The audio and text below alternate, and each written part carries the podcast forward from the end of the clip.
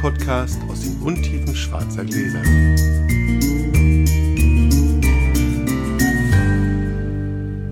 Hallo Sascha, Hallo Felix.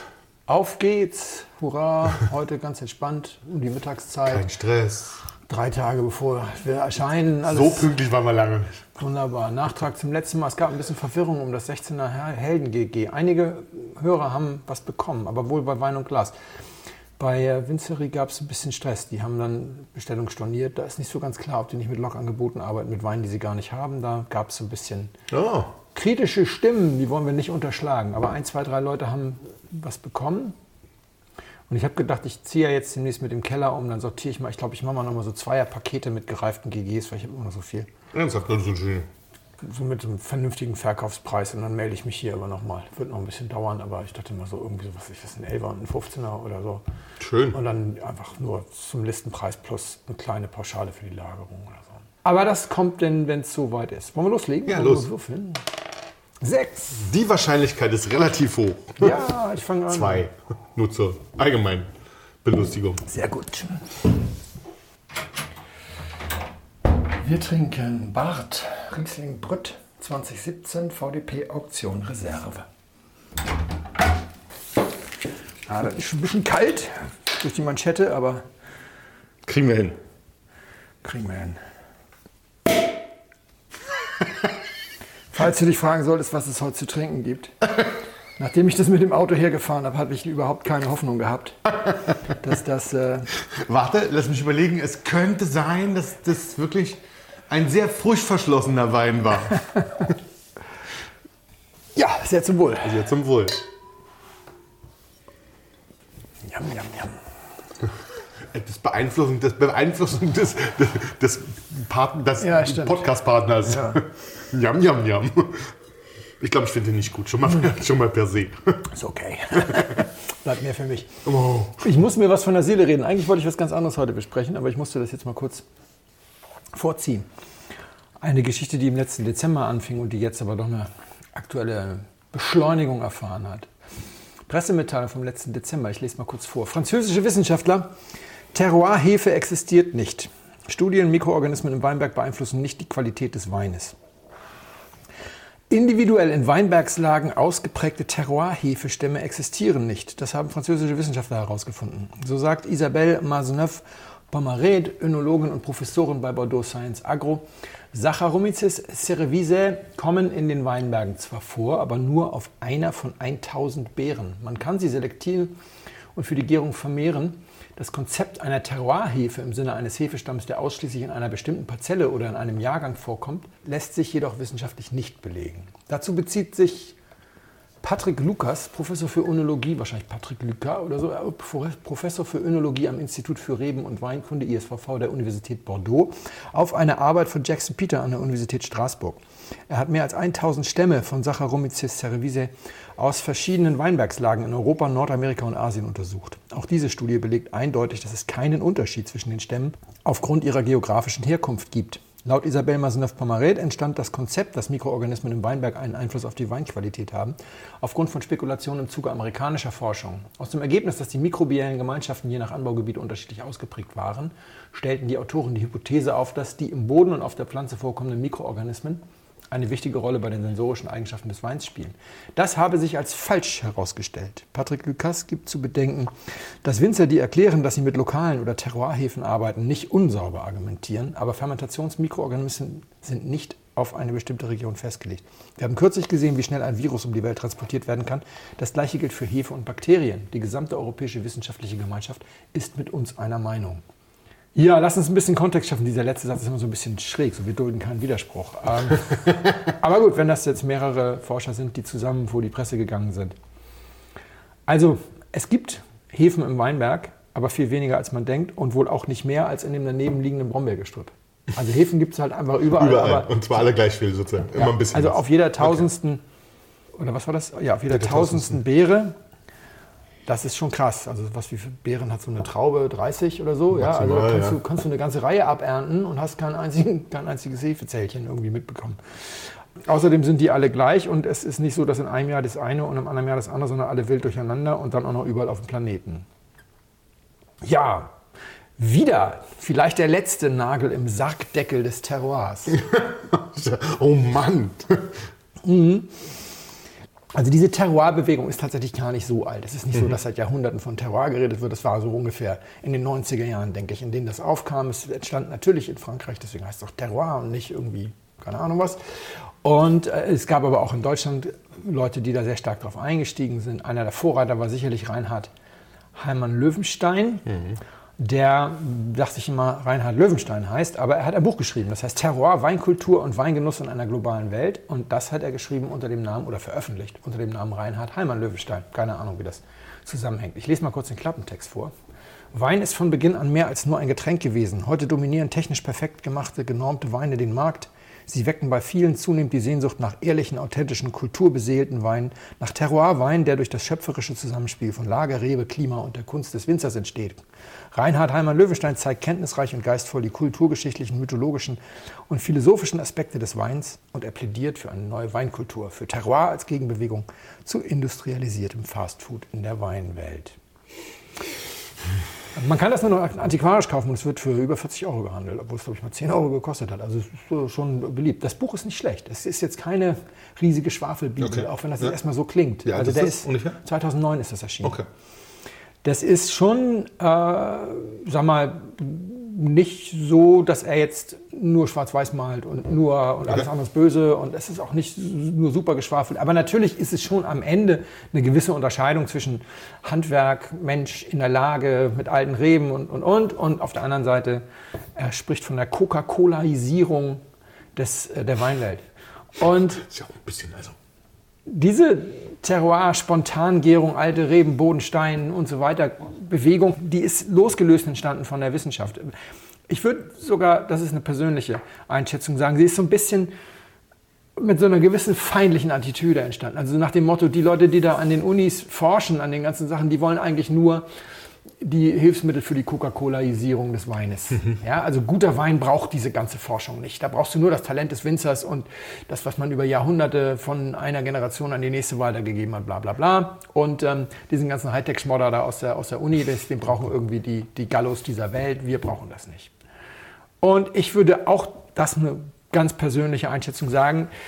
Die wissenschaftliche Fachwelt ist da echt auf dem falschen Fuß erwischt worden. Die waren, glaube ich, auch nicht glücklich. Deswegen haben die sich daraufhin wirklich wie wild auf all diese Themen gestürzt. Nachdem das vorher ja tatsächlich gar nicht so weiter erforscht wurde. Eine Ausnahme, diese bahnbrechende Studie in Geisenheim über die Veränderungen von Reben mit dem Alter, die ist schon in den 70ern gestartet worden, sonst hätte man die jetzt nicht Ja, genau, vorstellen können, weil es jetzt sind die 50 oder 40 Jahre alt waren denn die Reben, als man anfing, das zu publizieren. Aber eben sowas wie diese Terroirhefe-Geschichten oder was wir auch, wir, wir haben ja schon mehrere solcher Sargnägel hier im Podcast gehabt, das war ja immer relativ aktuelle Forschung, die haben also tatsächlich, glaube ich, so ein bisschen umgedacht und andere Sachen erforscht. Jede einzelne dieser schönen Geschichten aus diesem Terroir-Konzept haben sich als nicht haltbar erwiesen. Letzten Endes haben da Praktiker sich hingestellt und sich eine Theorie ausgedacht, von der Was sie dachten, könnte. so wäre das bestimmt irgendwie. Und dann stellt sich heraus, nee, also so ein bisschen Wissenschaft, bisschen Wissenschaft hinterklemmen, bevor man seine Thesen formuliert, ist wahrscheinlich smarter. Da musst du hinterher nicht alles widerrufen. Ich habe mich immer gefragt, hätten wir das wissen können? Und es ist tatsächlich eine Wiederholung. History repeating in diesem Fall. Als die Köche angefangen haben, Kochbücher zu schreiben, da waren diese Kochbücher sehr gut in Sachen Rezepte, auch so Kochtechnik, Tipps und Tricks, Ja. Kniffe, alles super. Die Warenkunde war oft schon recht fragwürdig. Ja, also das waren dann eben doch keine Biologen, wenn es dann um Fleisch ging oder um Getreide oder so. Das waren dann doch nur Köche, Praktiker. Und das beliebteste Beispiel ist dieses Thema mit dem, du musst ein Steak anbraten, indem du es ganz heiß in die Pfanne gibst, damit sich die Poren schließen und nicht zu viel Flüssigkeit austritt. Und Fleisch hat gar keine Poren. Das also weiß man auch mittlerweile schon ziemlich lange, aber trotzdem steht das noch in dem einen oder anderen Kochbuch. Aber diejenigen unter unseren Hörern, die jetzt ein bisschen jünger sind und beim Auszug noch Muttis Kochbuch mitgenommen haben, weil sie jetzt mal anfangen wollten, da steht das überall noch drin. Und das Spannendste an der Geschichte finde ich eigentlich, also man hat die einfach gelassen, ja, so nach dem Motto, die können das, dann wissen die schon, wovon die reden. Aber in all diesen Kochbüchern steht in der Regel so, du musst das also ganz hart scharf anbraten, damit sich die Poren schließen. Und wenn du dann fertig gebraten hast, dann sollst du es quer zur Faser aufschneiden. Ja, war dann nur Poren oder Fasern? Also wenn du dir, verstehst du, in einem Absatz widersprichst, könnte ja mal jemand auf die Idee kommen. Und das nicht ganz okay ist. Nee, und dann musst du, du musst kein besserer Koch sein, du musst keine Ahnung, du musst nur lesen können, um zu sehen, dass es nicht geht. Also entweder Poren oder Fasern. Faser. Beides geht ja irgendwie nicht. Und Die typische Porenfaser. ja. genau, also, na, entweder wird die Haut porentief rein na, und der Fußballspieler zieht sich einen Muskelfaserriss zu. Genauso ist es nämlich. Die Poren sind auf der Haut und die Fasern sind im, Ja. im Fleisch. Ja. Also wir essen ja überwiegend Muskelfleisch, wenn wir Tiere essen. Wir sind also selber so ein bisschen schuld, um mal ja, dem Ganzen ähm, auf den Grund zu gehen. Ich, wir haben uns neulich darüber unterhalten, dass, ich, dass es ein Buch gibt, das ich gerne schreiben würde, das ich nicht schreiben werde, weil ich kein Verleger finde. Es gibt mehrere Bücher, die ich gerne schreiben würde. Das Buch, was ich am liebsten schreiben würde, ist Wein und Wahnsinn. Ja, Wein und Wahnsinn, wie eine ganze Branche im Esoteriksumpf versinkt. Auch weil sich niemand wehrt. Denn was jetzt hier in der Weinbranche zu beobachten ist und was ich finde, was in Richtung Wahnsinn geht, ist, die Wissenschaft hat all das widerlegt, aber trotzdem kriege ich immer wieder Leser- und Hörerpost, Nachrichten etc. zu diesem Thema von Leuten, die mir immer dann sagen, naja, ich habe jetzt vor drei Jahren angefangen, mich in den Wein zu verlieben oder sonst was. Und all diese Geschichten, diese Terroir-Geschichten, kennen die auch alle. Weil die Winzer einfach nicht aufhören, sie zu erzählen. Die ignorieren das komplett, dass die Wissenschaft ihnen das alles widerlegt. Also wenn du heute zu einem Terroir-Guru irgendwie in die Vorlesung gehst, also sprich in eine Verkostung oder sowas, dann erzählt er dir den ganzen Kladderadatsch, den die schon 2001 erzählt haben und ignoriert komplett, dass das meiste davon mittlerweile wissenschaftlich nicht haltbar ist. Alte Reben, um zwei Beispiele zu bringen, alte Reben geben besseren Wein, heißt es, und dann wird die Analogie zu den Menschen genommen. Ja, die jungen Reben, die wollen sich fortpflanzen, deswegen ballern die alles Mögliche in die Trauben rein. Und so im Alter, so wie wir Männer dann irgendwie eine nachlassende Libido haben und bei Frauen sogar, bitte. ja, bei Frauen sogar eine, eine Zeugungsfähigkeit endet, also dadurch, dass der, der Eisprung dann ausbleibt und so weiter. So ist das bei den Reben im Prinzip auch. Man stirbt halt nicht gleich, wenn man sich nicht mehr vorstellen kann, sondern dann macht man sozusagen richtig. Nur so, intellektuelle Nummer. Nee, da macht man es zum ja, Vergnügen oder ne, also ohne Druck. Sagen wir mal so, macht man es ohne Druck und dann kommen die besten Trauben raus. Da hat dann also der Professor beim Internationalen Riesling-Symposium diese 40-jährige Ja. Geisenheim-Studie vorgestellt und gesagt, das ist totaler Quatsch. Es gibt im Übrigen keine einzige Pflanze in der Natur, die ihren Selbsterhaltungstrieb irgendwann aufgibt. Nur wenn sie sterben. Solange Pflanzen leben, Versuchen sie sich zu vermehren. ja, versuchen sie eben Trauben oder, oder Früchte zu produzieren auf dem bestmöglichen Wege. Und dann kamen die, waren sehr sauer, das habe ich hier auch schon ein, zwei Mal erwähnt. Es gab richtig ein bisschen Tumulte, aber ich sehe das doch jeden Tag im Weinberg und meine 50 Jahre alten Reben. Und dann sagen die halt, ja, also erstens, jede zweite oder zwei von drei Rebstöcken über 30 Jahre hat eine äh, Virusinfektion. Ich glaube, es sind Viren, nicht Pilze. Also Pilze auch, aber, aber es, sind, es Okay, gibt Infektionskrankheiten, für, für die tatsächlich den Ertrag reduzieren. Und das zweite ist die Verengung von Saftbahnen, weil die immer geschnitten werden. Also wenn du Nullschnitt, also Minimalschnitt heißt das, Minimalschnittanlagen hast, dann hast du dort eine gleiche Wüchsigkeit über alles. Bis die Rebe tot ist, da reduziert sich nichts. Bei den ewig geschnittenen scheint sich was zu reduzieren. Ja, okay, dann erzählen die jetzt jetzt weiter, aber eigentlich musst du dann aufstehen, wenn dir einer sowas erzählt. Sagt, ja, und die Reben werden immer besser und so. Also sie wollen mir jetzt erzählen, dass kranke Pflanzen bessere Trauben produzieren als gesunde. Okay. Äh, Wie wahrscheinlich ist das? Also vielleicht sind sie im Ertrag reduziert, die Pflanzen, ja, aber dass die Trauben deswegen jetzt besser sind. Also wenn du den Ertrag reduzierst durch Abschneiden und so, das ist wieder eine ganz andere Geschichte. Aber das ist nur so, so, so eine Geschichte. Und die andere Geschichte ist das mit, dem, mit der Filtration. In einer der allerersten Blindflugfolgen habe ich die Geschichte erzählt von der Untersuchung in Geisenheim, die ein Winzer gemacht hat. Unfiltriert und filtriert. Genau, der hatte dieselben Weine filtriert und unfiltriert gefüllt und dann in Blindverkostung mit sensorisch geschultem Personal festgestellt, dass die Filtrierten zu 100% besser abschneiden. Und wenn ich diese Geschichte erzähle, dann sagen die Winzer oft, ja, frisch gefüllt, aber du filtrierst ja auch den ganzen Oxidationsschutz weg. Ich immer so denke, warte mal, Moment mal ganz kurz. Wenn du so makroskopische, wir hatten diese Opferanoden neulich, ja, sind das jetzt so die Opferanoden, die erstmal rosten, bevor dann der, der Wein oxidiert. Ey, ist doch super, dann brauchen wir ja gar nicht mehr zu schwefeln. Dann müssen wir ja nur noch den Schmodder reinigen, den wir irgendwo aus billigen Weinen rausfiltrieren äh, und tun den dann in die teuren Weine als Oxidationsschutz. Ist doch toll. Wenn der dann oxidiert ist, fällt er auch noch aus, musst du nicht mittrinken, anders als den Schwefel, den du immer noch mittrinkst. Ja. Super. Warte, warte mal, 3000 Jahre sucht der Mensch nach Alternativen zum Schwefel. Du hast sie mal eben so gefunden. Ach, nur kein anderer. Nee, nee, du, So das, ist, nicht ganz. das ist einfach nur, ich will, dass es weiter ist, dass meine unfiltrierten Weine besser schmecken. Und die Wissenschaft will ich nicht. Und wir lassen das den Leuten durchgehen. Und wir stellen uns in so eine Veranstaltung und lassen uns eine Stunde lang zuschwallern mit Quatsch. Und am Anfang sage ich vielleicht noch mal, weil ich lasse es ja auch durchgehen. Ich muss noch mal kurz. Hm, bitte. Ich habe schon fast ausgetrunken. Dabei wollten wir gar nicht so viel. Und dabei magst du den noch gar nicht. Nee, furchtbar. Wegen, nur wegen Durst. Ich sage am Anfang vielleicht noch mal was, aber man kennt das ja. Du bist bei irgendeiner Veranstaltung, jemand will irgendwie einen Vortrag halten und dann sitzt da so ein Typ im, im Publikum und der kommt immer, ja, was ist denn damit? Was ist denn damit? Und dann sagst du irgendwann, Alter, halt doch mal die Klappe, lass den Mann da vorne doch mal seinen Vortrag halten. ja, ja. Wer will schon dieser Terrier sein? Ich auch nicht. Das stimmt.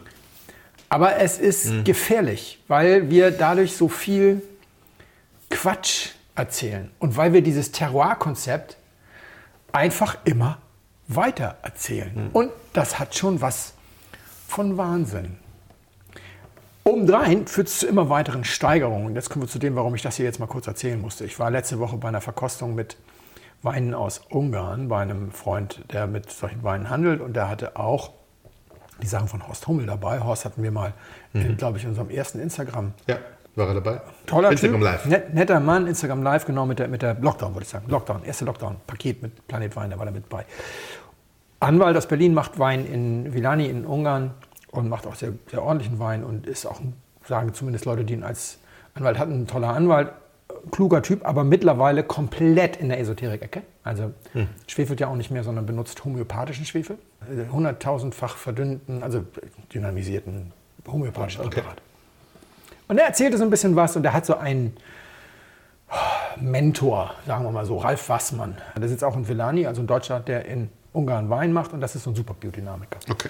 Und da sagte er, ja, der Ralf, der hat mir dann dies gemacht und wir machen jetzt nur noch homöopathischen Schwefel. Und jetzt war ich beim Ralf und hat er erzählt, so, all das hier, waren wir im Weinberg, haben so über die Pflanzenschutz gesprochen, all das hier mache ich jetzt auch bald nicht mehr. Er hat gesagt, wie, was machst du nicht mehr? Ja, spritzen. Wie, du willst nicht mehr spritzen? Na, es ist ja nur eine Informationsübertragung, wissen wir ja, mit diesem Wassergedächtnis und so weiter. Diese Informationsübertragung, das geht auch über Meditation. Ja, Steiner hat das ja auch schon gesagt. Die, die Demeter-Leute haben, als sie ihre Zertifikate oder ihr- ihren Zeugs gemacht haben, haben sie den, den Teil mit dem Meditieren haben sie gestrichen. Das war ihnen, glaube ich, zu irre. Aber Steiner wollte, dass die Landwirte meditierend in den Weinberg gehen. Und er sagt jetzt auch, also wir können das über Meditation regeln. Jetzt muss man sehr vorsichtig sein, wer was sagt. Also. Horst hat nur gesagt, dass was man jetzt meditiert, dass er das super spannend findet, dass er sich damit jetzt auch beschäftigen wird und dass man damit den Pflanzenschutz ersetzen will. Alles, was jetzt noch dazu kommt, kommt von mir und sei niemandem von den beiden irgendwie in den Mund geschoben.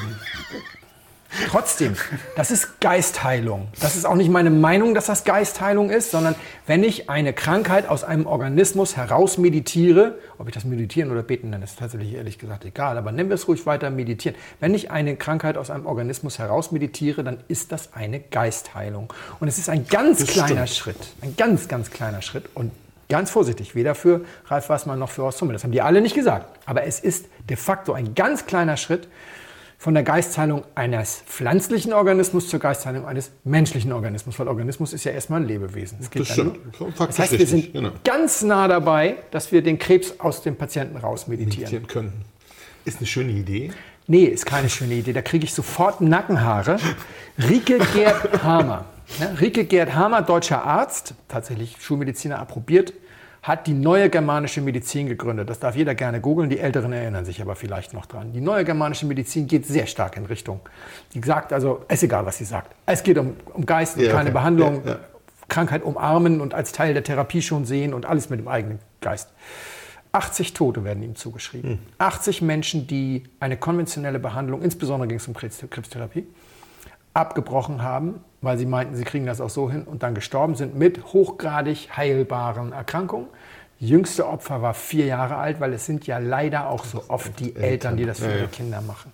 Wenn der eine oder andere jetzt sagt, da war doch was genau. Olivia Pilar, österreichisches Kind, hatte einen Tumor, 95% Heilungsmöglichkeit und dann haben die Eltern gesagt, wir machen das mit der neuen germanischen Medizin. Dann haben die österreichischen Behörden die das Sorgerecht entzogen und dann sind die geflohen mit der kleinen Olivia nach Malaga und nach 72 Tagen haben sie Olivia dann endlich gekriegt. und haben ihr dann den mittlerweile fußballgroßen, mehrere Kilo schweren Tumor entfernt. Die Überlebenswahrscheinlichkeit war auf 10% gesunken, haben das bestrahlt und mit Chemotherapie.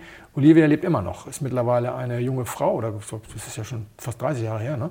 Ähm, also mit anderen Worten, sie haben sie geheilt. Aber der Schritt hm. ist ganz winzig von ich mhm. meditiere die Pilzkrankheit aus dem Rebstock zu, ich meditiere den Krebs aus dem.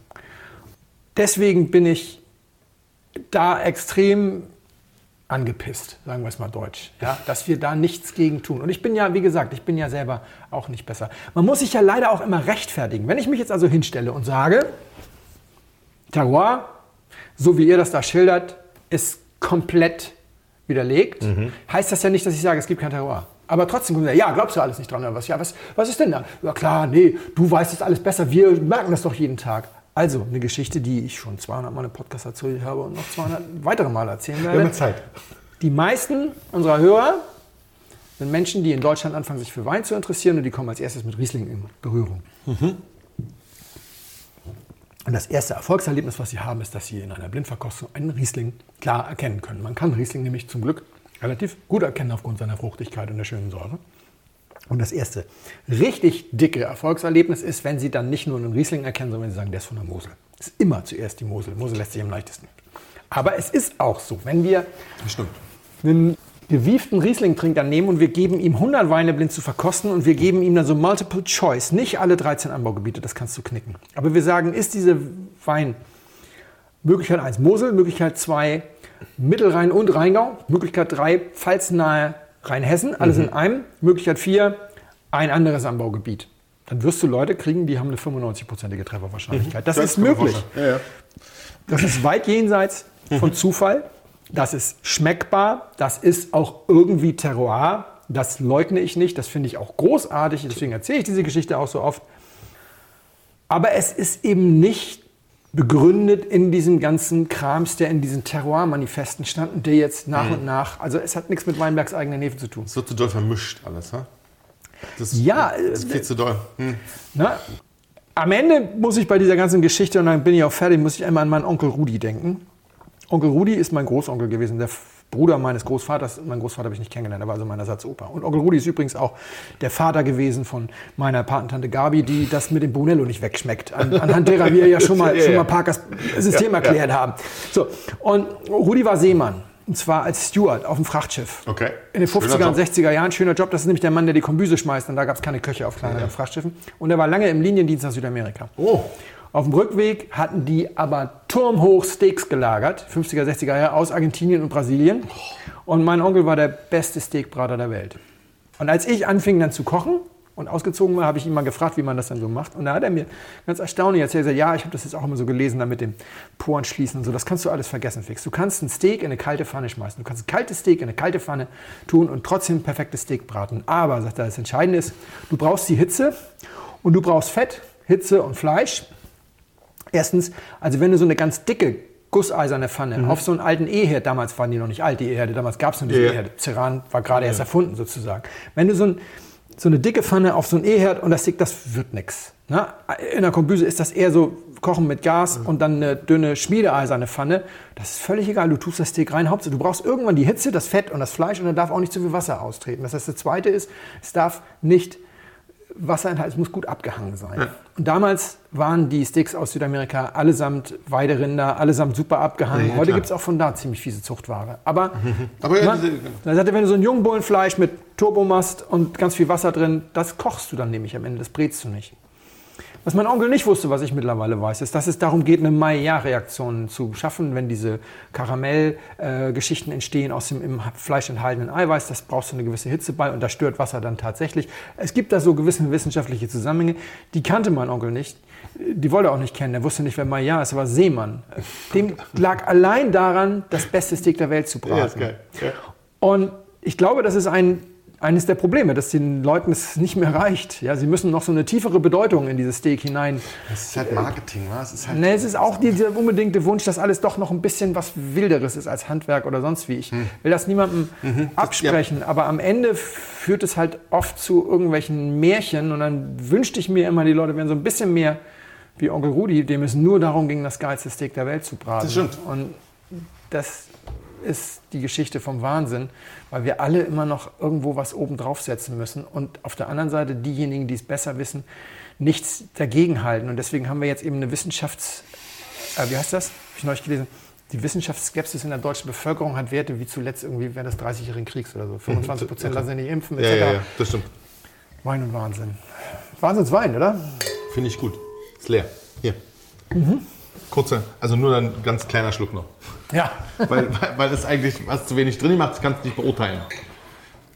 Also lass mich noch, aber das, lass mich noch eine kurze Nachfrage ja, Ja. dazu.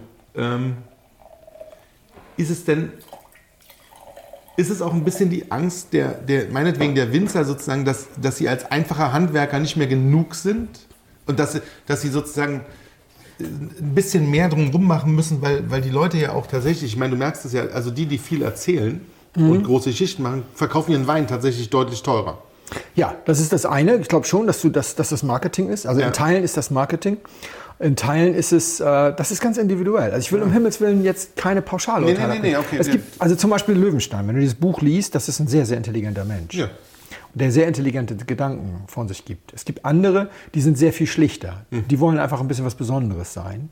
Und ich glaube zum Beispiel so jemand wie Löwenstein, der denkt darüber nach. Das ist für den ein Zeitvertreib. Es ist für den wichtig. Das deswegen kommen auch kluge Sachen dabei raus, auch wenn jetzt Teile des Terroirs dann nicht korrekt sind. Aber äh, der hat äh, sich, glaube ich, zu diesem Buch aufgemacht, weil er einfach das alles mal strukturiert niederschreiben wollte. Ja. Und das ist, glaube ich, auch ein Vollakademiker und so weiter. Ja, und ja. andere Leute erzählen das, weil sie gerne was Besonderes wären. Das ist natürlich insbesondere die, die glauben, sie können irgendwie per Geistheilung den Pflanzenschutz Ja, immer schwierig. Meditation machen. Das ist, glaube ich, auch ein bisschen Wichtigtuerei dabei. Also so eine Mischung aus allem. Aber das Entscheidende ist, es funktioniert, weil keiner sich hinstellt und sagt, boah, was für ein Schwachsinn. Oder keiner darauf besteht, dass die Wissenschaft das doch jetzt aber widerlegt Mhm. hat. Wie die, die Geschichte mit der Filtration, wo dann einfach gesagt wird, naja, aber das und das. Nein, es gibt keinen Oxidationsschutz durch Reste von Kernen oder sowas, die da noch mit drin rumschwimmen.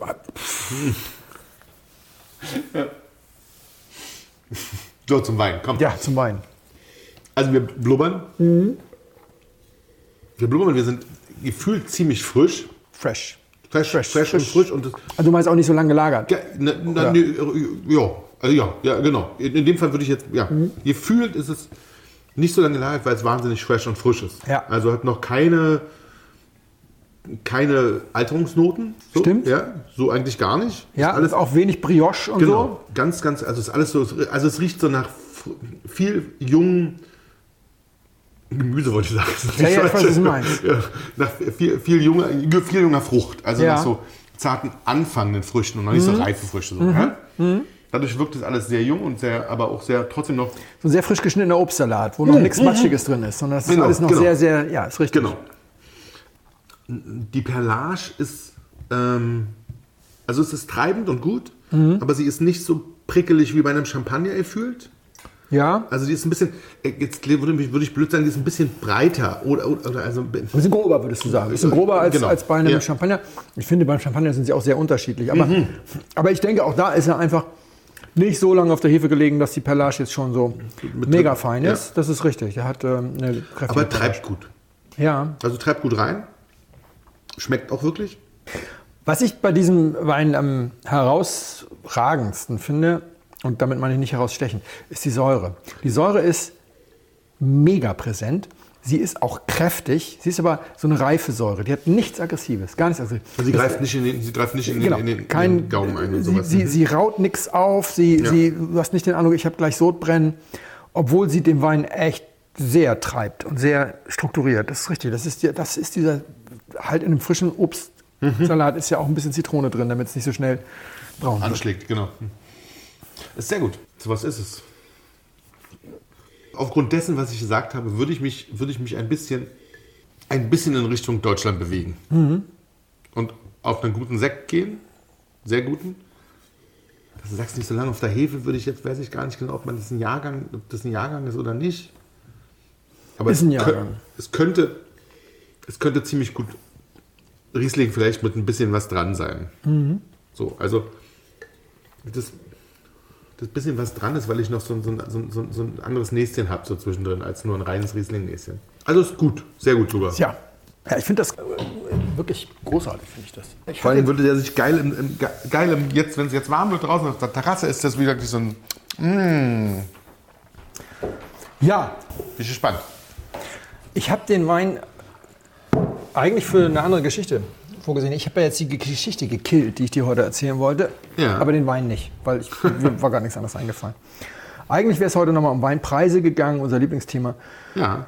Ah, das mache ich beim nächsten Mal. Noch ein paar neuere Gedanken dazu. Und ein Teil, den wir da auch schon mal angesprochen haben, ist ja, wenn Kritiker sich selber dafür feiern, dass die Weine besonders teuer werden, äh, weil sie sie hoch bewerten oder sowas. Ne? Und ich finde das, habe ich auch schon mal ganz deutlich gesagt, furchtbar. Ich freue mich grundsätzlich nicht über hohe Preise. Ich habe auch diesen Patriotismus nicht. Wenn ich sage, ah, endlich kriegt mal ein deutscher Wein hohe Preise oder sonst. Die muss man ja bezahlen.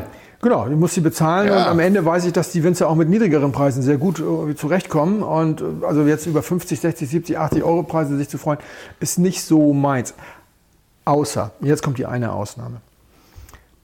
Ein Wein geht in die nasse Versteigerung, also mit Verkostung, Genau. Bei der sich die Endverbraucher und die Händler, wenn sie wollen, die den Wein ersteigern wollen, den Wein vorher einschenken lassen und ihn mal probieren. Und dann flippen alle aus und sagen, Teufel ist das, Zeug gut. Das müssen wir haben. Und dann hast du einen Ausrufpreis von 12 Euro und das Ding geht nachher für 55 Euro vom Tisch, was zuzüglich Mehrwertsteuer, zuzüglich Auktionsgebühr Schon fast 70 sind. Nee, 71 Cent Ah, oder sowas. Ich glaube 70 irgendwas. 70 Euro für einen deutschen Sekt. Ist schon deutlich. VDP Auktion Reserve, 2017er Riesling. Ja, auch rein Riesling. Okay. Ja, ist absolut Kracher, weil 70 Euro ist das Geld, dafür kriegst du in der Champagne eben die Premier Cruise oder die ersten Jahrgänge ja, ja. von den kleinen. 70 Euro ist die magische Marke, wo in der Champagne dermaßen die Sonne aufgeht. Und das wissen die Leute, die bei einer Auktion mitbieten, alle. Das also stimmt. da sind jetzt keine Nee, das stimmt, das wissen sie, ja. na? Und die haben das probiert und haben gesagt, oh, what? Und haben dann gesagt, und wenn es 70 Euro kostet, das will ich haben. Und dann freue ich mich Das für den Winzer. Das ist dann ja, also das ist ja berechtigt sozusagen. seine Arbeit, er hat sie präsentiert, die Leute haben es gesehen, kaufen keine Katze im Sack. Es sind gekostet sogar? Die, genau, und es sind die Leute, die den Preis bestimmen, die es vorher gekostet haben und sie bestimmen den Preis für sich selbst, weil sie kaufen es für sich. Keine Kritiker, keine Händler, die irgendwo was hochjazzen oder sonst was, sondern einfach, sag mal, auf die Ja. ehrlichste oder verträglichste Art und Weise. So, und ich habe vom VDP dieses Jahr wieder, weil wir letztes Jahr was gemacht haben auf Insta und die mussten das ja wieder Ja. unter Ausschluss der Öffentlichkeit machen. Also es gab eine Probe, aber, es, aber, die, aber die, die Dings war online, die Versteigerung. Und dann hatten sie wieder geschickt, sechs Flaschen. Aber die hatten mir das fünf Tage vor der Geschichte geschickt, vor der Veranstaltung. Und ich hatte Covid. machen. Ja. Deswegen habe ich gar nichts gemacht. Und dann hatte ich hinterher so ein schlechtes Gewissen, weil das doch so ein Paket ist, sechs Weine. Der Weil war dabei, der ist für 31 weggegangen, was also auch über, über 40 dann, oder Genau. knapp, nee, knapp Und der 40 Bart war sind. dabei anscheinend? Der Bart war dabei. Ja. Und dann war noch ein gereifter Allendorf, ein gereifter Eberbach und es war der Spätburgunder von Georg Müller. Der ist auch relativ gut angekommen bei den Leuten. Im sechsten Wein weiß ich gerade nicht. Und da habe ich gedacht, machen wir wenigstens den. Auch wenn Das das, jetzt, ich weiß nicht, ob man ihn kaufen kann, weil es gibt auch Händler, die ersteigern. Es gibt auch für die Händler einen Rabatt. Die zahlen dann also tatsächlich ein bisschen weniger, damit sie dann auch zu diesem Steigpreis den Verkaufen Wein nachher können, genau. verkaufen können. Sie müssen ihn nämlich zum Steigpreis verkaufen. Und da kann man also gucken, wobei, hey Leute, 70 Euro. Ich kann das gut verstehen, dass die Leute das haben wollen. Ja. Ja, ein Euro weniger und er ist äh, günstig, ein Euro mehr und er ist äh, zu teuer. Das ist spot on, ist alles gut äh, für einen hervorragenden Wein. Ich muss mal gucken, wie ich davon nachher noch wieder was mit nach Hause kriege. Äh, denn davon muss ich noch was naschen. Aber ich bin im Auto da. Heute gibt es einen roten Hermitage von der Domaine Bell aus dem Jahr 2015. Und warum die Domaine Bell gerade so durchgeht bei mir, sage ich euch noch später. Viel Spaß. Ich habe gerade eine Insta-Nachricht bekommen von Hörer Sebastian, der sagt, guten Morgen, ich bin in den letzten Windflugfolgen immer wieder über das Kommando Jakob Schneider gestolpert. Ich glaube zwar alle Folgen gehört zu haben, aber ich komme einfach nicht mehr drauf, was dieses Symbol bedeutet. Kannst du mir auf die Sprünge helfen? Ja, ich weiß auch gar nicht, das haben wir glaube ich nur ein, zwei Mal so erwähnt. Ne? Kommando Jakob Schneider ist der Teil der Rote Armee, äh, der Riesling über alles Fraktion, Ja. der ähm, mit dem Slogan unterwegs ist, Deutschland bietet das beste Preis-Leistungs-Verhältnis der Welt, weil für diese Fraktion, der ich tiefgreifende Sympathien entgegenbringe, sind die Weingüter Jakob Schneider und Seehof sozusagen das Aushängeschild schlechthin mit dem besten Preis-Leistungs-Verhältnis. Deswegen heißen die bei uns Kommando Jakob Schneider. Mahlzeit. Merci vielmals. Ist auf jeden Fall kein Blubber. Kein Blubber, das stimmt. Das ist ganz lustig. Wir kommen bei mir jetzt auch noch mal so ein bisschen auf Bewerter, aber eigentlich aus einem anderen Punkt heraus, gar nicht so wahnsinnig, obwohl auch ein bisschen Weinbewerter und vielleicht sogar auch ein bisschen Preise und ähm, noch so ein, paar, so ein bisschen Zeug. Mir sind jetzt die letzte Zeit relativ viel diese ganzen, nicht Gourmillot, sondern Michelin-Bewertungen über den Weg gerannt. Ja. Und auch dazu die, sagen wir mal, kritischen Artikel, die jetzt in letzter Zeit da so ein bisschen durch die, durch die Walachei gehen. Ja. Die ja unter anderem, und das fand ich jetzt gar nicht schlecht, und das versuche ich, die Fragen sozusagen sind nachher, wie bezieht sich das vielleicht sogar auf Wein? Und kommen wir auch noch drauf. Also, es ist ja total schön, wenn du als Restaurant quasi jetzt vor dich hinkochst und dich bemühst, sozusagen den nächsten Stern zu kriegen. Ja? Und machst dich hin und weg und ähm, bemühst dich und kriegst den dann vielleicht, das hat ja erstmal immer nur einen positiven Effekt. Ja? So grundsätzlich. Also ein Stern mehr oder überhaupt ein Stern oder eine Bewertung oder überhaupt eine Besprechung deines Restaurants bringt dir erstmal sehr wahrscheinlich ein bisschen mehr Geld. Ja. Also ist es eigentlich positiv. Ja, so grundsätzlich. Dann ist die, die Frage, die sich, aber, die, die sich dann ergab und die, die jetzt so viel diskutiert wurde, war, was ist denn, wenn sie dir was wegnehmen? Weil Herr Wissler vom Vendôme seinen Genau. dritten Stern verloren hat. Genau. Und ist es, äh, was ist, was ist mit der, und die, die Frage fand ich gar nicht so, gar nicht so verkehrt, was ist mit der Transparenz dieser, ähm, dieser Bewertung sozusagen, gerade wenn du sowas machst, also wenn du jetzt zum Beispiel dann drei Sterne, der ja auch schon, das ist ja, das ist ja eine richtige Marke. Ja. Da, ist ja, da steckt ja auch richtig Geld dahinter, in allen Bereichen. Ne? Also da wird ordentlich Geld verdient, bestimmt. Aber auch, ich glaube, drumherum ist auch wirklich viel Geld dahinter, um diese ganze Marke aufrechtzuerhalten. Das heißt, wenn du ihm jetzt in dem Fall einen Stern wegnimmst, ist es auch ein Einbruch seiner Marke. Richtig? Würden wir, gehen wir dazu, gehen wir, Also äh, sagen wir mal so, es gibt bestimmt Leute, die dann nicht mehr hingehen. Und es gibt Leute, die sich anstecken lassen und dann auch auf einmal alles kritisch sehen. ja, denke ich Vielleicht sogar auch. auch ein, zwei Stammkunden. Und sagen, ah, das war früher schon wirklich bei der Genau, das, genau. das stimmt, da sind sie richtig mit der Kritik. Endlich sagt es mal jemand. Vor allem, weil drei Sterne spielt ja preislich in einer völlig anderen Andere Liga, Liga, als zwei genau. Sterne normalerweise. Ja, und, und du kannst ja auch als, als alter Dreisterner ja nicht auf einmal sozusagen, also du, du musst ja quasi auf deinem alten Niveau eigentlich weiter kochen. Klar, logisch, also möglichst auf dem, sagen wir mal, Drei-Sterne-Niveau. Kannst aber vielleicht, also du kannst auch die Preise nicht einfach wieder runternehmen. Nee, du musst das ignorieren. Du musst hoffen, musst dass das genügend Leute auch ignorieren, glaube Die ich. Frage, die sich daraus, daraus erstellt, das fand ich tatsächlich gar nicht so schlecht, ja, ist, äh, was ist mit der, mit der Transparenz solcher Bewertungen? Ja? Also ja nicht nur, im, nicht nur beim Michelin, sondern ja auch zum Beispiel beim Gourmillot oder bei anderen. Ja? Ist, es denn, ist es denn überhaupt noch quasi up-to-date, dass man das nicht mehr transparent macht? Ja? Dass man sagt, okay, man macht diese ganze... Also beim Michelin kommt ein Verkoster, den eigentlich keiner kennen sollte Ja. Ja? und probiert das Essen. Ja.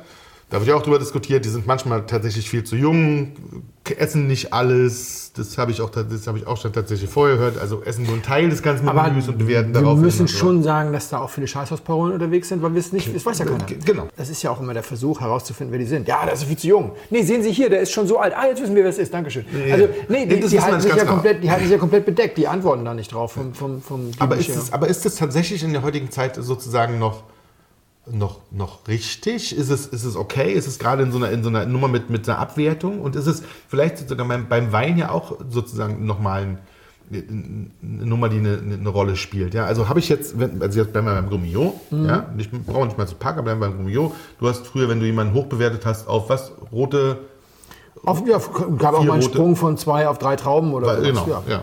Und das macht sich ja wahrscheinlich auch bemerkbar. Und auch wenn du diese Abwertung hast, ist ja auch für einen Winzer wahrscheinlich auch nicht schön. Das ist überhaupt nicht schön. Abwertungen sind eine Katastrophe. Abwertung ist eine Katastrophe. Und ist es, das, das kannst du mir ja tatsächlich, weil du hast es ja quasi ja gemacht. Ist es denn, ist es, ähm, gab es da Gegenwind? Ja. Oder also, mehr, nee. mehr, also Gegenwind Nee. kann man so nicht sagen. Gegenwind kann man so nicht sagen. Es ist, ähm, es gibt ja Winzer, die finden sowieso, dass sie den heißesten Scheiß überhaupt, Überhaupt machen machen. und völlig egal, wie du die bewertest. wahrscheinlich finden auch, sich immer, genau, finden ne? sich immer unterbewertet. Es gibt Leute, die sich selbst sehr kritisch sehen. Es gibt Leute, die sich sehr realistisch sehen. Kannst du, kannst du nichts sagen. Aber du musst halt klar machen, wenn ein Fünftrauber seine fünfte Traube verlieren soll, das geht durch die Chefredaktion. Das macht nicht mehr einer alleine.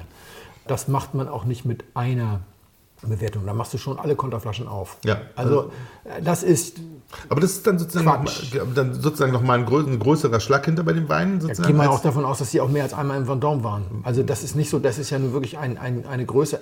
Sagen wir mal so, vielleicht waren sie nur einmal da und haben sechs Jahre lang schon überlegt, ihm den wegzunehmen und haben Das ist Nein eine, okay, das ist natürlich, aber das ist sozusagen, der Punkt ist es dann nicht schlauer, sowas in die Kommunikation zu geben? Also das, Das kannst du nicht machen. Das ist das gleiche wie eine? Abwertung. Das ist das gleiche wie eine Abwertung. Wir haben überlegt, ihm den wegzunehmen, das ist das gleiche wie ihn wegzunehmen. Haben uns dann aber entschieden, das ist auch extrem gönnerhaft. Nee, das ist eine gu- gu- gute Frage, weil darüber jetzt wurde ja wirklich viel diskutiert und ich war mir auch gar nicht sicher. Mhm. Also ist, es, ist es schlau, ist es nicht schlau? Ja, ist es in der Zeit, wo ja alles sozusagen sehr transparent ist, ja, also wir ja wirklich mit allem sehr transparent versuchen umzugehen, manchmal finde ich es auch nicht geil, ja, also das wirklich alles irgendwie, ähm, ist es dann zum Beispiel wirklich schlauer zu sagen, okay, wir machen jetzt unsere Vor, Vor also bei den drei Sternen, wir waren jetzt wirklich da fünfmal essen und es hat uns jetzt fünfmal nicht gefallen, wir waren nicht nur einmal essen, sondern tatsächlich waren wir mehrfach, um das wirklich zu, zu hinterfragen, ob das gut ist. Ja? Aber ich meine, das wäre doch auch gar nicht so verkehrt. Also ich kenne den Eintrag nicht, deswegen weiß ich nicht, was sie dazu geschrieben haben. Warum jetzt nur zwei Trauben und, und, und. Es ist auch so, dass in meiner Zeit beim Gummio wir aufgehört haben, das überhaupt zu thematisieren. Das ist nämlich das Schlimmste. Das, ja, wir haben uns entschieden, die Sterne wegzunehmen. Das ist, das ist Scharfrichter. Das ist, wir Du sitzen nimmst über- es einfach nur weg. Du nimmst es einfach nur weg und sagst nichts. Und du lobst den Wein oder, oder das Weingut, wenn es jetzt zum Beispiel neuerdings vier Trauben hat. Vier Trauben heißt ja äh, deutsche Spitze. Zwei Sterne heißen ja im Essen immer noch auch deutsche Spitze. Also lobst du einen Weinbetrieb aus der deutschen Spitze als das, was er ist, nämlich als deutsche Spitze. Und verkneifst es dir da jetzt stundenlang zu weinen, dass er letztes Jahr noch Weltspitze war. Hm. Weil diejenigen, die den Guide das erste Mal kaufen, deswegen auch, keine auch ja, deswegen auch keine Hinweise mehr. Früher gab es ja, oder es gibt glaube ich auch bei konkurrierenden Führern immer noch so kleine Pfeile nach unten, die andeuten, der ist jetzt abgewertet Ja. worden. Warum? Wozu? Wenn jetzt jemand das als erstes zum ersten Mal dann sieht kauft, er immer noch. dann sieht er, da ist ja. ein deutscher Spitzebetrieb. Wunderbar. Es ist doch völlig wurscht, dass der im Jahr davor. Das ist bei dem, wahrscheinlich ist es bei den Kochbewertern ähnlich. Ja? Also wenn du das erste Mal quasi dich überhaupt quasi für Sterne interessierst, dann ist es dir wahrscheinlich völlig wurscht, ob der vorher drei oder einen oder gar keinen hatte. Genau. Ja, sondern du guckst dann einfach, was er jetzt, wie er jetzt gerade bewertet ist. Und dann guckst du dir das Preisniveau an und sagst, ist das das Niveau eines zwei Sterne oder ist das vielleicht. Ne? Also wir haben zum Beispiel, ich war mit meiner Tochter am Wochenende bei meiner Patentante Gabi, die hat Geburtstag. Okay. Und wir waren essen und ich wollte ins Zeig gehen. Das hat in der Woche einen Stern bekommen. Ja. Und das Zeig war ausgebucht. Kein Wunder, jetzt kurz Klar, Stern. Aber wir waren dann im Öxle. Das Öxle hat, ein- das Öxle hat ein Bib Gourmand. Hamburg hat, glaube ich, nur zwei Bib Gourmand Restaurants. Ganz schräg. Da waren noch Tische frei.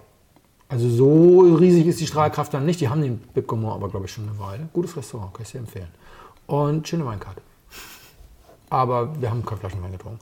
Aber Begleitet. nichtsdestotrotz, also gutes Restaurant. Und das Interessante ist, zeigt, da kostet das Menü 99 Euro. Und dann gibt es einen zweiten Laden am Spritzenplatz, Ja. der hat einen Stern, da kostet das Menü 169 Euro. Das ist ein Spread, ne? Das ist schon Spurt, ja. Das ist tatsächlich, finde ich auch. Also, Bei den anderen gibt es halt so Gänseleber und den ganzen Kram. Das, was mich nicht so interessiert. Ich, wäre, ich hätte im Zeig das vegetarische äh, Menü Ja. genommen, denn die sollen ein sehr, sehr gutes vegetarisches Menü haben. Aber deswegen, ja, es geht noch ein bisschen um den Preis. Du schaust dir die Sterne an und schaust dir den Preis an. dann und dann überlegst, guckst ob du, du ob das, hingehst, ja. Ich weiß ja auch gar nicht tatsächlich, auch wieder eine andere Frage, ist es tatsächlich was, was sich auch nur wieder in der Blase abspielt? Ist es denn jetzt für, für den normalen Gast tatsächlich relevant, ob ein, ob ein Betrieb fünf oder vier Sterne oder zwei oder drei Sterne beim, beim Essen hat? Also bei drei Sternen ist es tatsächlich, glaube ich. macht der Preis. Also, Na, das ist auch nochmal noch mal eine andere Nummer. Ich war nur zweimal oder einmal, ich. Also ich war auf jeden Fall im Amador in, in Langen, also als es das noch gab, er ist ja jetzt in Wien, als es drei Sterne hatte. Und äh, das war schon auch nochmal von dem ganzen Brimborium drumherum und die ganzen Amüs, die da geschickt werden, da bist du schon irre. Also das war schon ein anderer, ein anderer ganz Schnack. anderer Aber Schnack. preislich natürlich auch ein ganz anderer Schnack. Ne? Das war nicht so schlimm. Wir waren zu 4.300 Euro los und hatten Okay, aber geht. auch was zu tun. Also wir haben Freunde eingeladen. Die meine Frau, die hat damals ein Projekt gemacht in Frankfurt und die haben ein halbes Jahr bei denen gewohnt.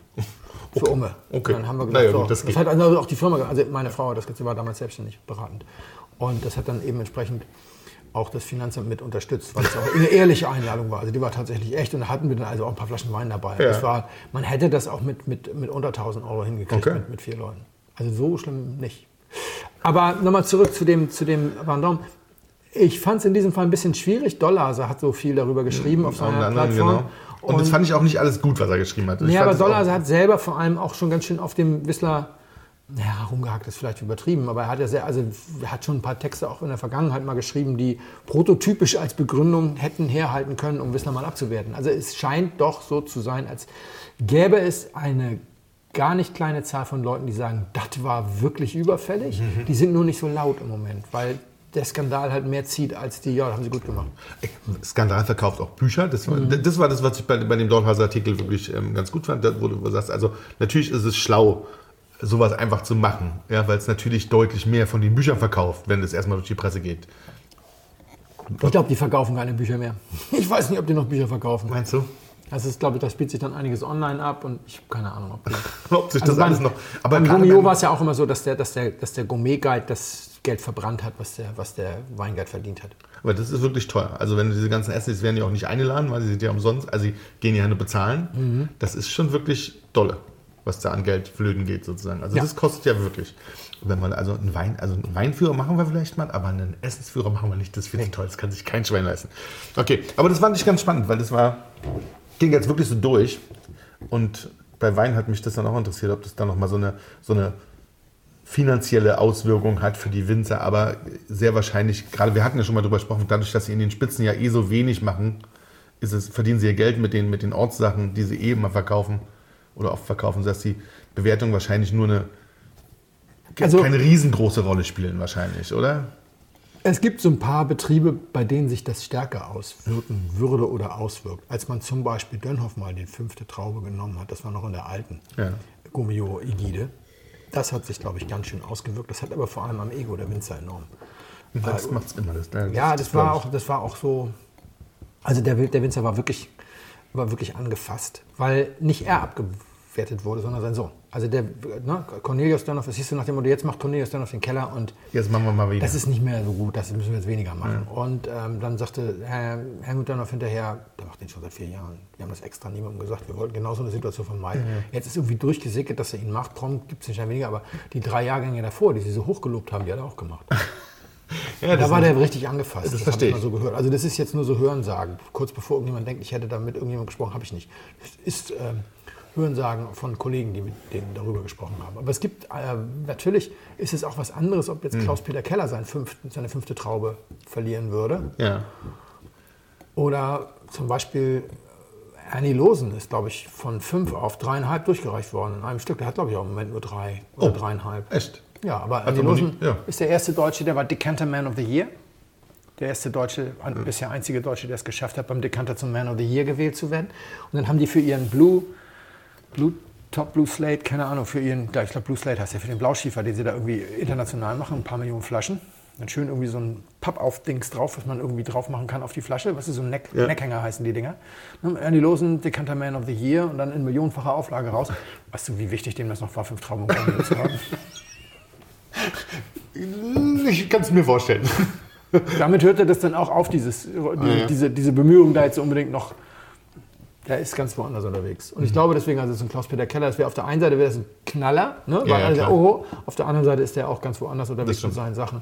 Oder wird man irgendwie im, im, im Export. Ich glaube, ja, ja, spielt da nicht ganz so eine große Rolle. Danke.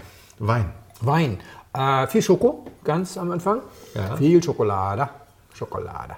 Und ich mag den sehr. Ich will es nur mal sagen. Du darfst ihn gerne nicht gut finden. Ich mag den aber sehr. Nee, nee, er braucht ein bisschen schwenken, weil er am Anfang auch so ein bisschen butterig war. Das war ein bisschen. Komisch war das stimmt. Hm, das Komisch war das? Ja, verstehe ich. Hatte ich erst Angst. Weil ich extrem empfindlich bin, was so Butter angeht. Also im Chardonnay ein bisschen okay, aber nicht im Rotwein. Das mag ich gar nicht. War aber weg, hat sich weggeschwenkt. Und dann habe ich mich beruhigt. Viel Schokolade, so ein bisschen Syrah, dachte ich. Ist dann irgendwie. Aber vor allem hat das wieder, ja, es ist so ein bisschen in einer Reihe mit, den, mit vielen der Weine, die wir in letzter Zeit hier getrunken haben. Äh, gut gereift, Spuren von Holz, die aber nicht mehr so knalle sind. Schönes, feines, weiches Tannin. Die Säure ist wieder auf der milden Seite, aber nicht ganz so krass wie bei den zwei, drei, die wir mhm. zuletzt hatten. Ja, also das ja. hat jetzt mehr Säure. Die Frucht ist auch schon ein bisschen auf dem Rückzug, finde ich. Also gereift. Ja. Reife, schöne Frucht, aber da ja, ist es nicht mehr so primär und so ist nicht. Das Ganze ist sehr angenehm gereift. Im Abgang hat das auch noch deutlich Gerbstoff, aber der wird auch so von dieser Schokolade so getragen. Mhm. Weißt du, Kakao ist ja auch immer so ein bisschen bitter und, und so. Ja? Also das ist dann so, Das ist dann so sehr kakaoig, sehr, sehr angenehm. Ich könnte mir vorstellen, dass es auch Leute gibt, die sagen, das ist jetzt immer ein bisschen Fille. Äh, Das ist jetzt aber nicht so Chocolate Block mäßig erschlagend und Nö, ist auch nicht dazu hat zu viel Frische. Das ist, genau, es ist auch nicht laut. Genau. Ne? Hat, ja. achso, Alkohol ist unauffällig. Also unauffällig, im Alkohol würde ich sagen, wahrscheinlich hat es trotzdem 14,5, aber die versteckt es sehr gut. Ja. Und weil es eben auch eine, eine schöne, ja, das hat Groove, das schwingt, das swingt so ein bisschen. Swingt. Das swingt Das so ein bisschen, das macht den Wein sehr, sehr gut. Äh, Ich wäre in Südfrankreich unterwegs. Im Moment, ich wäre Mourvedre und Syrah, vielleicht auch in der Reihenfolge, hätte ich jetzt so gedacht, sonst Syrah, Mourvedre. Ähm, weswegen wir vielleicht äh, im Languedoc sind und nicht im Rhône. Das sind so einfach meine Ideen. Und Alter?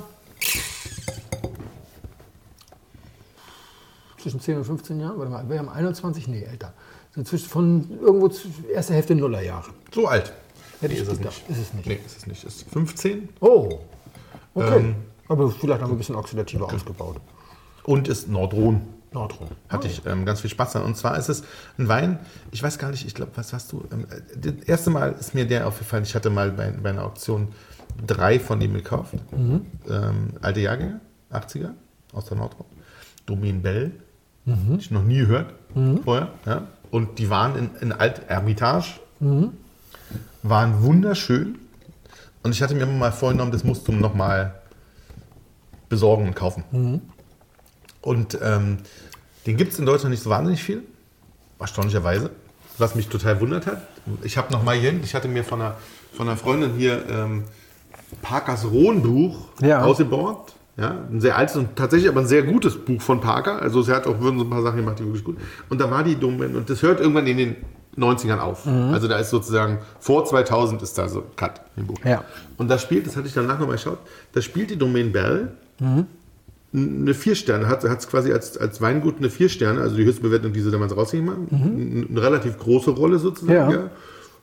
Hat aber in unserer ganzen Blase, die wir überall, haben wir die nie gehört.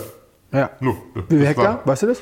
Äh, Muss ich gucken, ist nicht wahnsinnig viel. Vielleicht einfach kein Exporteur nach Deutschland gefunden. Oder nicht so wahnsinnig viel. Also ist nicht riesig, ja. Mhm. Und von den Preisen auch für, die, für, diese, für diese Location immer noch sehr moderat. also Ermitage ist das jetzt? Ermitage. Oder? Okay. Hermitage. Also die südlichste Nordrhone. Genau. Fast schon Südrhone sozusagen. Die Mittelrhone. Die, die, die typische Mittelrot. In der sind wächst kein wir Rot, irgendwie, rot sind wir bei irgendwie 75 Euro. Ja. Und weiß, was ich noch ein bisschen geiler finde, sind wir sogar noch ein bisschen. Nee, sind wir eh nicht. Das sind 5 Euro weniger. Also, Ja. Aber trotzdem, für einen, für einen Hermitage-Wein ist das ein sehr moderater Preis. Und ähm, ich finde die großartig. Und das ist, also ich muss mal gucken, man schon mal die Flasche, ich weiß gar nicht, wie viel Alkohol der halt wirklich hat, ja. Mhm. Aber es trinkt sich total schön und hat mir wahnsinnig viel Spaß gemacht. Ja. Rot wie weiß. Ich finde das Etikett ein bisschen langweilig. Hm, hier, hm. Siehst du, da wir Deutschen ja nur Etiketten trinken, deswegen ist er hier nicht bekannt. Siehst du? Wusste ich. Wir Müssen haben wir mal die Medienagenten hinschicken hier als wichtigste Agentur. 14. 14. Ja. 14. Was auch wirklich, das ist ja schon fast wenig für da. Ja. Ja. Ich finde den, ich mag den gerne. ja, gefällt mir gut. Nehme ich auch gerne noch einen kleinen Schluck von. Das. Äh schön, da ich kein Französisch spreche, kenne ich die ganzen Hexengeschichten drumherum nicht. Ja, wer, wer da was rausgebetet hat oder so, ist einfach nur guter Wein. Sehr geehrte Damen und Herren, im Namen von Flugkapitän Felix Botmann und Co-Pilot Sascha Radke darf ich mich ganz herzlich bei Ihnen bedanken, dass Sie sich heute für Blindflug entschieden haben. Wir hoffen sehr, Sie hatten eine angenehme Zeit an Bord and we wish you a safe onward journey und allzeit einen guten Wein im Glas.